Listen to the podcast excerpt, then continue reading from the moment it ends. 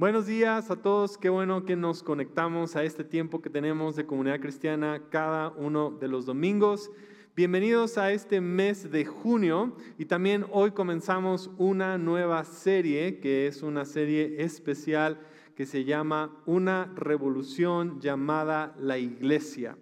Y quiero que pasemos durante este mes hablando de dos temas que están como muy conectados vamos a estar hablando acerca de la iglesia y tomando como texto base el libro de Hechos. El libro de Hechos es un libro bastante divertido, o sea, es un libro que tiene bastantes cosas, con milagros, con situaciones están sucediendo, porque existen como guerras y luchas políticas, existen también milagros, está chocando la iglesia con un sistema, está habiendo un caos, hay gente que está como yendo para varios lados, entonces están, surgiendo varias cosas. La primera es que este concepto de iglesia está comenzando a salir, lo cual antes nunca había existido, entonces como que están luchando junto con un sistema que era el imperio romano y además está luchando con una fuerza y un poder totalmente diferente. Y creo que también estamos viendo tiempos, sobre todo en nuestro país, donde hay situaciones políticas, situaciones difíciles y es como complicado dónde ponemos nuestros ojos cuando hay tiempos de cambios, tiempos de situaciones. Y la iglesia en Hechos creo que nos da siempre esperanza de lo que está por suceder y cómo es que la iglesia debe de conducirse. Entonces yo quiero que vayamos a uno de estos textos clásicos. Creo que el primer texto que yo me aprendí del libro de Hechos está en Hechos capítulo 1, versículo 8. Me lo aprendí desde que estaba en el Instituto Bíblico. Es como uno de estos textos bíblicos que todo cristiano que comienza a estudiar el libro de Hechos tiene que saber. Y dice lo siguiente, pero recibirán poder cuando el Espíritu Santo descienda sobre ustedes y serán mis testigos y le darán a la gente acerca de mí en todas partes, en Jerusalén, por toda Judea, en Samaria y en los lugares más lejanos de la tierra. Lo extraordinario acerca de este versículo, primero, es que se ha cumplido. O sea, eh, hay testigos ahora que han estado viajando y desde ese momento que fueron pronunciadas estas palabras, desde que Lucas está como recordando y hablando acerca de este momento, el Evangelio fue siendo predicado en muchas de las partes del mundo y todavía hay partes en las cuales debemos de seguir predicando el Evangelio, pero ha habido como oleadas y momentos en que el Evangelio ha estado constantemente en lucha en contra de las situaciones políticas y siempre ha estado siendo predicado desde ese momento en adelante. Ahora, uno de los primeros problemas que a veces escuchamos con este versículo es que pensamos que tenemos que alcanzar nuestro Jerusalén para ir a otros lados. La realidad es que el Evangelio está corriendo a todas partes. Si algo he descubierto en este tiempo de pandemia, cuarentena y todo esto es que la, la distancia que había con alguien en la ciudad de Puebla es la misma distancia con alguien que está en Chile. O sea, si nos vamos nosotros a lo mejor hasta la Patagonia, al último lugar de América Latina, el lugar más lejano, ahora hay gente que está a la misma distancia que es una conexión en línea. Incluso nada más estamos a una hora de diferencia, pero estamos conectados con personas que están en Latinoamérica, en otras partes del mundo. Y, y ahora la distancia incluso que hemos tenido que crear con gente en la misma ciudad de Puebla se ha cortado con personas que están en otro lado del mundo. Por lo tanto, el día de hoy podemos y estamos predicando la palabra a tantas partes. Y la iglesia está transformándose, reconstruyéndose, rediseñando, pero en esencia la misión y el corazón de la iglesia sigue siendo el mismo. Entonces, aunque estamos cambiando cómo presentamos el Evangelio a través de Internet, a través de cámaras, a través de música, a través de videos en YouTube, a través de todas estas cosas que tenemos en plataforma, todavía la misión de muchos de nosotros cuando viene el Espíritu Santo es hacernos a nosotros testigos, testigos de la obra y el poder de Dios. Ahora, ¿Cómo se ve esta idea de testigo? Tiene mucho que ver con testigo. Es una persona que ha visto algo, que ha sido, que ha presenciado y que ahora lo puede nuevamente representar a las demás personas como una imagen. Y existen como que ser testigos o presentar nosotros las cosas tiene mucho que ver también con nuestro llamado personal y el llamado de la iglesia. Primero habla acerca de nuestro llamado personal. Nosotros hemos sido creados a imagen y semejanza de Dios y nuestro lugar y nuestro llamado para todos en, una forma es poder mostrar y demostrar a la gente de una manera caminando al Dios invisible, hacerlo visible en el mundo. Ser testigo es que tú has visto el poder de Dios, has visto las cosas, quién es Dios, y ahora nosotros podemos presentar al mundo quién es Dios. Cuando vino Jesús, y caminó sobre la tierra, vino a presentarnos en primera ocasión, el Dios invisible se hizo visible. Y lo que nunca habían podido ver, en Jesús se pudo ver el amor de Dios, la pasión de Dios, el corazón de Dios.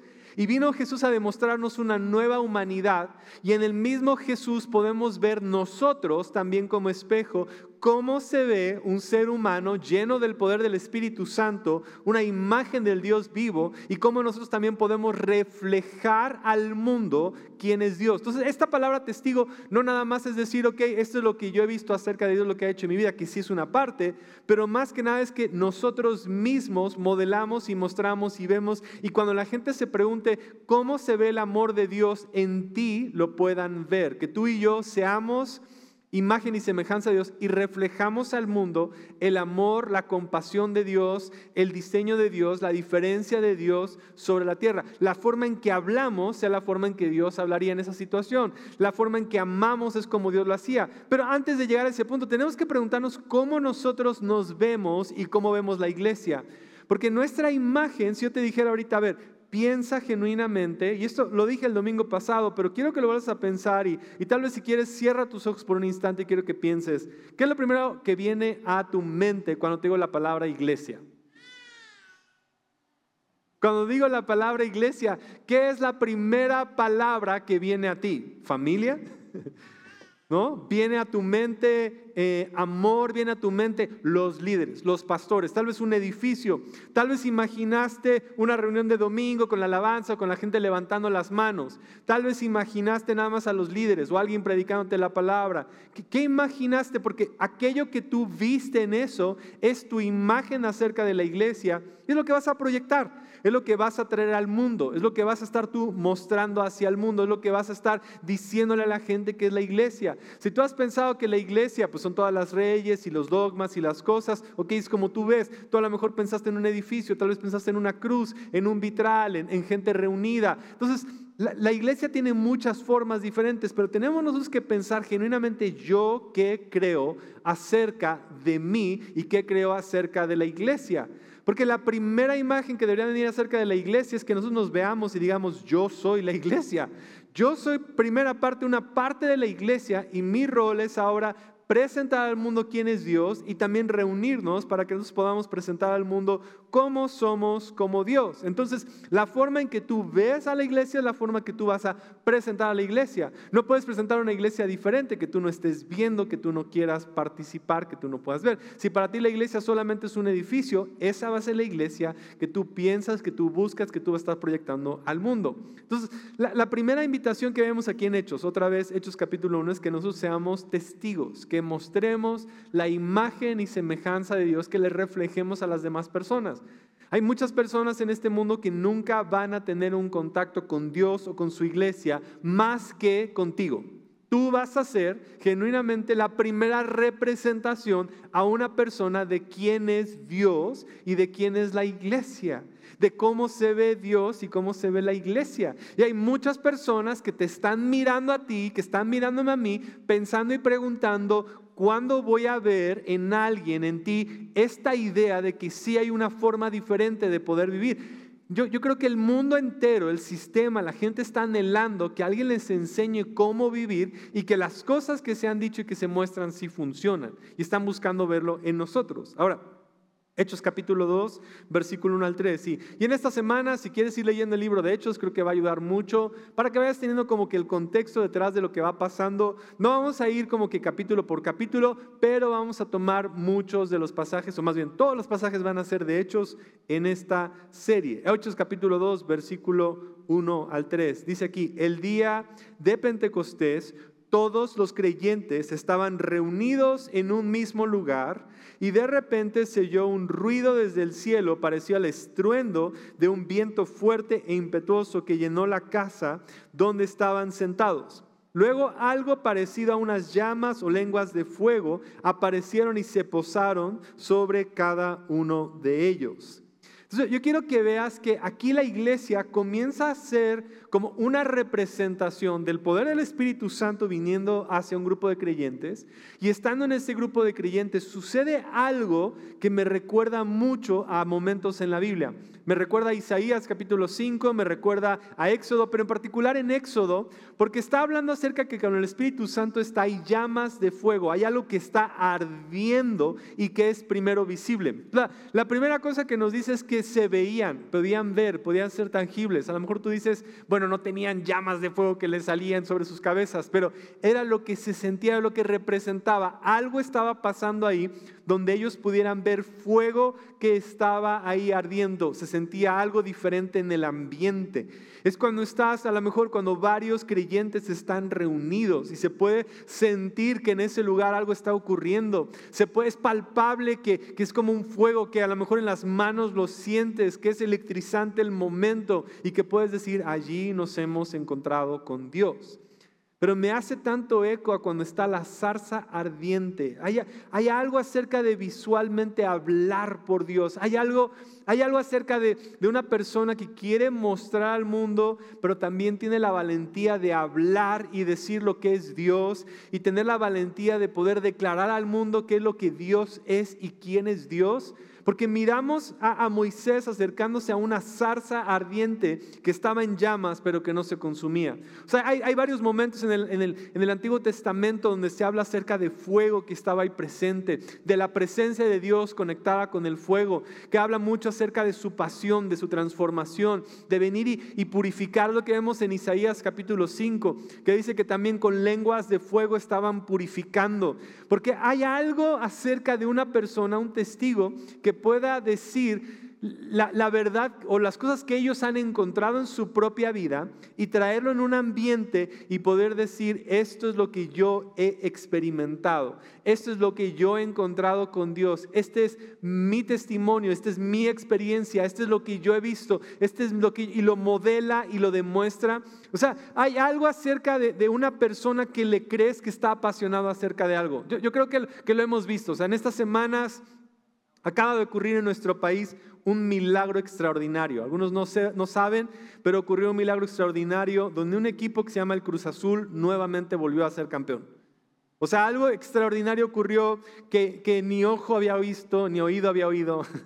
Yo no lo veo al Cruz Azul, pero por más de veintitantos años no habían salido campeones y finalmente salen campeones. ¿Y qué es lo que pasa? Bueno, están los que sí les crees que son, ¿no? Como fanáticos del Cruz Azul, que tienen tatuado el Cruz Azul, que tienen la playera del Cruz Azul, que en su casa tenían a los jugadores puestos ahí, que conocían todos los nombres de los que eran del Cruz Azul, que contaban cada estrella. O sea, tú le crees a alguien porque es testigo de lo que ha sido de su fe, de las playeras, de las cosas, de ir al estadio. Yo, yo lo vi en, un familiar que tenemos que es fanático del Cruz Azul, que iba a los partidos. Y su esposa se quedaba dormida en los partidos y decía, ver al Cruz Azul era lo más aburrido. Iba a todos los partidos cuando perdían en las finales y todo. Y, y entonces puedes decir, es testigo del sufrimiento, de las cosas que ha vivido. Y nada más puedes decir, felicidades porque qué bueno que pasó. O sea, nada más estás contento porque lo puedes ver, porque lo han disfrutado, porque lo han vivido, porque lo han tenido. Ves el fuego. Es un fuego, una pasión que tienen por el fútbol. Yo me pregunto si el día de hoy podemos nosotros venir con esa misma pasión del fuego, de que nos hemos encontrado con Dios, de que sabemos quién es Dios y nosotros nos convertimos en testigos. Porque cuando gente ve algo apasionado, ven ese fuego, ven esa pasión, ven ese deseo, la gente puede voltear a decir, claro, o sea, no hay nada que yo pueda decir ante la pasión que tú tienes por Dios, ante la pasión que tú tienes por su palabra, ante la pasión, ¿no? de conocer al Espíritu Santo, antes de la pasión que arde en nuestro interior ante esa pasión nosotros somos testigos y podemos ahora modelar y mostrar eso, porque pasión realmente es insuperable. Es como voltear si yo tengo esa pasión de mostrar quién es Dios. Entonces, en ese camino es como la zarza ardiente que tiene una pasión, pero que no lo consume. Tiene una pasión que está ahí, es un fuego. Lo que dice Isaías, que su misma palabra viene a traer claridad, viene a traer, a purificar, y es lo que estaba pasando en los creyentes. Hablaban palabras y traían claridad en ese momento. Ahora, después de que nosotros, ¿no? Esto a lo mejor sigue siendo todavía muy individual, nosotros somos y mostramos y somos testigos, también colectivamente, cuando nos reunimos, ahora la iglesia también toma una forma en que se convierte en un ejemplo. Entonces, tú y yo somos testigos, somos modelos de una nueva humanidad de, mostrar el amor de Dios, de reflejar al mundo el amor de Dios, nos corresponde a nosotros en cada situación. Ahora, colectivamente como iglesia, también somos nosotros parte de un modelo. Y es lo que vamos a ver aquí en Hechos capítulo 2, versículo 39. Este es el primer sermón predicado en una iglesia y es Pedro.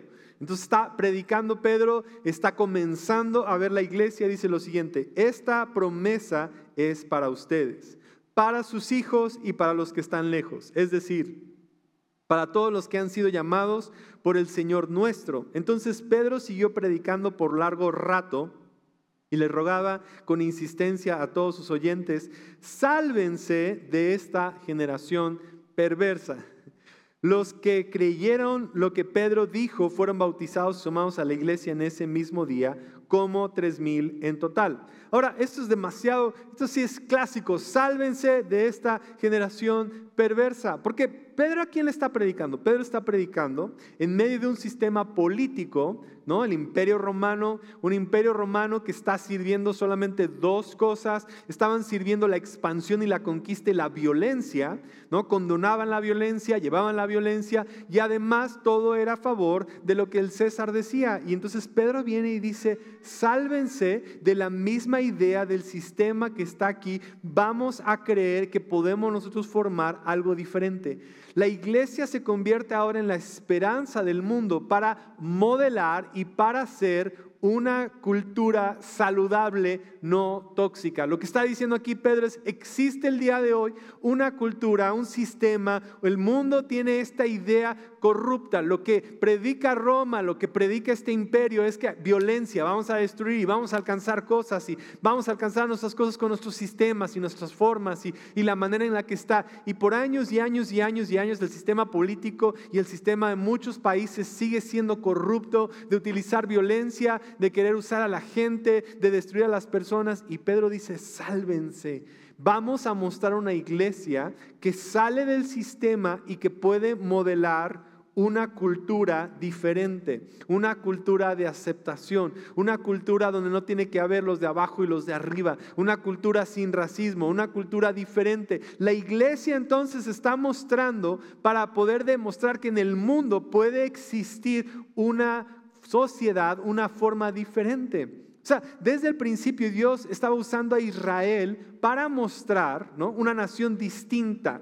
Y a través de Israel pudieran ver y otras naciones dijeran, hey, podemos tomar cosas como ellos, pero nunca los veían así. Siempre los querían destruir porque normalmente quien viene y se representa diferente, ¿no? Venía con esta idea de que los demás mediocres le tenían miedo. Ahora, la iglesia viene a demostrar de una forma de amor, una manera diferente y una sociedad distinta y dar esta idea para que el mundo pueda decir, hey, en la iglesia podemos encontrar la sabiduría que no vamos a encontrar en otros lados. El mundo entero está buscando esperanza y la iglesia se puede convertir en un modelo de que se les antoje y que puedan ver lo que la iglesia tiene, es que encuentran el modelo de cómo funciona una familia sin ser tóxica, de cómo funciona un, grupo de personas sin ser tóxicos. La gente está buscando cómo vivir una vida saludable, una vida saludable espiritualmente, emocionalmente, en sus relaciones y la iglesia se convierte en ese modelo.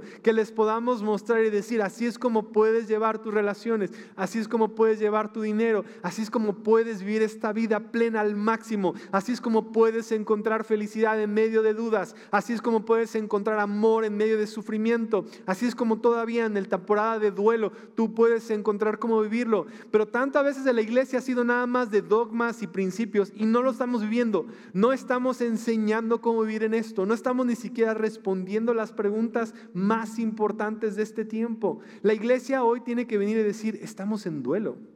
Estamos en un duelo. ¿Qué podemos hacer en medio de duelo? Estamos en dificultades económicas. ¿Qué podemos hacer? Entonces la iglesia muestra una sociedad saludable que puede navegar en tiempos difíciles. Pero que hemos encontrado aún todavía en este medio de toda esta pandemia y cuarentena, que los mismos temores, las mismas cosas que están como llevando y guiando al mundo, todavía están permeando mucho de lo que estamos como iglesia, porque nos tenemos que reunir y unir para recordarnos nuestro propósito, decir, hey, Dios nos ha llamado para algo más grande, nos ha llamado para poder demostrar una sociedad diferente, cómo se ve un grupo de creyentes. Ahora, este mismo versículo, del versículo 40, en la traducción del mensaje, que es una traducción en inglés, dice, él fue y vio y por mucho tiempo les estaba urgiendo una y otra vez o pidiendo una y otra vez, salgan mientras puedan, salgan de esta cultura que está enferma, tóxica y tonta. O sea, la cultura en general es más tóxica, sigue siendo tóxica, te está empujando, te está jalando y está diciendo, salgamos para demostrar que nosotros somos contracorriente y que podemos nosotros entender estos principios. Ahora, estos principios muchas veces los hemos presentado como, bueno, aquí es lo que dice la Biblia, aquí es como está. La gente no está esperando dogma, está esperando que tú lo vivas, que en ti sea verdad que en ti está funcionando, que tú lo estás viviendo carne y hueso, que está ardiendo en ti esa pasión y que ahora puedes incluir a otros. Lo cual me lleva al último punto, que vemos nosotros en, en Hechos capítulo 2, 44 al 47, que nos enseña, ¿no? Cómo se ve los dos elementos más importantes dentro de la iglesia. Nos muestra dos elementos que tienen que faltar. Y eso es lo que yo he notado. Al, al, nosotros encontrar pasión y al nosotros convertirnos en la iglesia que está mostrando un ejemplo a la sociedad, por lo general hay como dos vertientes. Número uno, cuando nos damos cuenta que podemos nosotros mostrar este ejemplo a la sociedad, hay muchos que corremos hacia ayudar a la gente, abrazarlos en su tiempo de ansiedad, depresión, de lucha, de ir a visitar hospitales, de estar invitando a, la gente, de darle de comer a las personas, de mostrar este, este lado social, de abrazar a la gente, de estar con ellos, lo cual es muy importante. Y luego veo a otro grupo de creyentes que salen y que también dicen, bueno, pero también tenemos que enseñar a la gente, tiene que haber principios, tiene que haber fundamentos, tiene que haber, eh, sí, estructuras, porque todos necesitamos valores para cómo tenemos que vivir. Y yo te quiero decir, ambas cosas son importantes, ambas cosas son los dos fundamentos que necesitamos. Ni uno es más importante que el otro, al contrario, lo vemos en la iglesia en Hechos que esta idea de formar valores y esta idea de abrazar al que está y demostrar comunidad, esta idea de predicar la palabra y recordarnos y de estar orando, pero esta idea también de estar invitando a gente a comer y cenar y disfrutar y darle de comer al quien no tiene, ambas cosas nos enseñan cómo la iglesia puede tener estos dos pilares. Normalmente nos vamos más a uno o a otro, pero hoy yo quiero que nos podamos afianzar y animar a que tenemos que construir las dos cosas, porque una iglesia que no tiene valores no va a tener nada por qué estar peleando. Si no tenemos un valor, no sabemos por qué existimos ni qué estamos defendiendo. Y si no vamos y abrazamos y hacemos, solamente estamos predicando sin acciones. Necesitamos las acciones y los valores, los principios y el amor de Dios. Ambas cosas creando una iglesia que es amplia y profunda, que predica y que abraza, que ama y que enseña y que ambas cosas están creando esta iglesia con pasión. Y aquí está en Hechos 2.44. Todos los creyentes se reunían en un mismo lugar. Ahí están reunidos unidos. Es lo que esperamos pronto. Reunirnos aquí en el teatro, vernos las caras, estar reunidos, estar participando. Dice lo siguiente, y compartían todo lo que tenían. O sea, ahí vemos esta idea de amar, de compartir, de darnos unos a otros, de invitarnos un café, de escucharnos, de compartir los dolores, los sufrimientos, las risas, las victorias, que ganó tal cosa, que pasó esto, que tu hijo esto, que tus hijos estas cosas, de los dolores, de que alguien está siendo operado, de que alguien está en el hospital. Compartir y celebraban las cosas buenas y las cosas malas. Vendían sus propiedades y posesiones y compartían el dinero con aquellos en necesidad. Es decir, ok, no nada más te estoy diciendo, ay, Dios te ama y estoy ahí, te lo voy a demostrar. No nada más voy a predicar generosidad, voy a dar de mi dinero, de mi tiempo para poder ayudar a las personas que lo necesitan. 46. Adoraban juntos. O sea, ahora viene la parte de adoración, la parte de cantar, la parte de estar reunidos, la parte de estar adorando, la parte de la liturgia, la parte de conocer quién es Dios, la parte de estarnos rindiendo a Dios en alabanza, en adoración. En el templo cada día se reunían en casas para la cena del Señor y compartían sus comidas con gran gozo y generosidad. Quiero que veas que esto Comunidad es tanto de reunirnos a la mesa y compartir la palabra. Reunirnos y mientras compartimos el alimento y disfrutamos del alimento, compartimos también de la palabra. O sea, no vivimos vidas separadas de nuestra vida social. Hay una parte muy social y una parte más de la palabra. Y creo que cuando la integramos y la vivimos y la conocemos diariamente es que la gente dice, eso quiero. No quiero algo nada más de domingo que me enseñen, quiero algo que me funcione el lunes, algo que puedo llevar a mi junta de trabajo, algo que puedo llevar a la universidad, algo que puedo integrar en todas las cosas que estoy haciendo. Versículo 47. Y todo el tiempo alabando a Dios, disfrutando de la buena voluntad de la gente. Alabando a Dios y pasando tiempo juntos. Alabando a Dios, cantando, pasando tiempo, orando la palabra, pero también pasando ese tiempo juntos. Las dos cosas una con otra. Y cada día el Señor agregaba a esa comunidad los que tenían que ir siendo salvos.